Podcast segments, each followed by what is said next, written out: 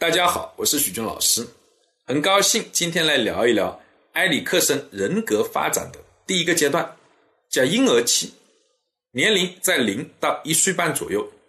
这一阶段的发展任务是要形成信任感，培养出希望的人格品质。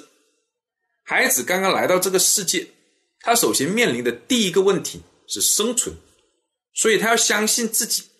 相信自己身体有足够的消化能力，相信自己能够呢把他的养育者叫来喂养他，当然也要相信他的养育者会喂养他。那如何来形成这样的信任感呢？主要是通过希望的实现来呢形成的。希望从心理学的角度来说，是叫相信自己的欲望或需求会实现的持久的信念。那这一阶段的这样的表达，主要是通过哭来完成的。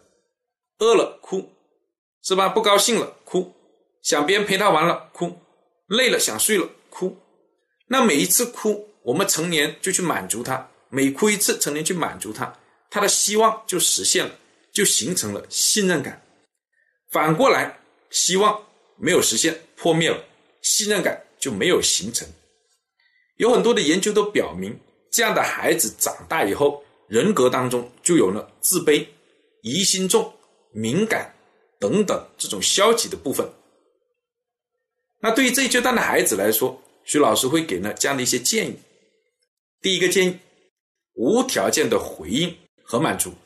孩子哭了，赶紧去看看是怎么了，希望我陪你玩，饿了还是累了，等等，及时的回应和满足。可能有些家长会说。那徐老师他哭我就抱，哭我就抱，那慢慢的不就撒不开手了吗？这习惯不好。那首先徐老师要谈的是哦，目前没有研究表明你呢去抱他跟他哭之间有必然的这个联系。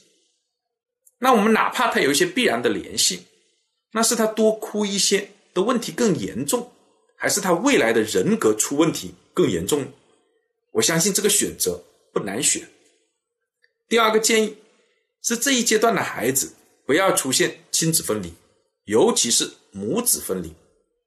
孩子还在肚子里的时候，是有根脐带跟母亲连接的。出生了以后，脐带是剪掉了，但心里的脐带还没有断。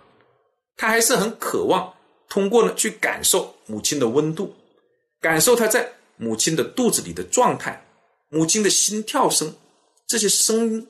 给他带来的安全感，所以为什么我们说孩子出生以后要跟他进行这个皮肤的接触多一些，抱的时候要这样抱，让孩子能够听到呢母亲的心跳声，让呢这样摇动他，事实上都是在模拟在肚子里的一个状态，让孩子的这些感觉器官能够呢感受在孩子在这个肚子里的这样的状态，给他带来这个安全感和信任感。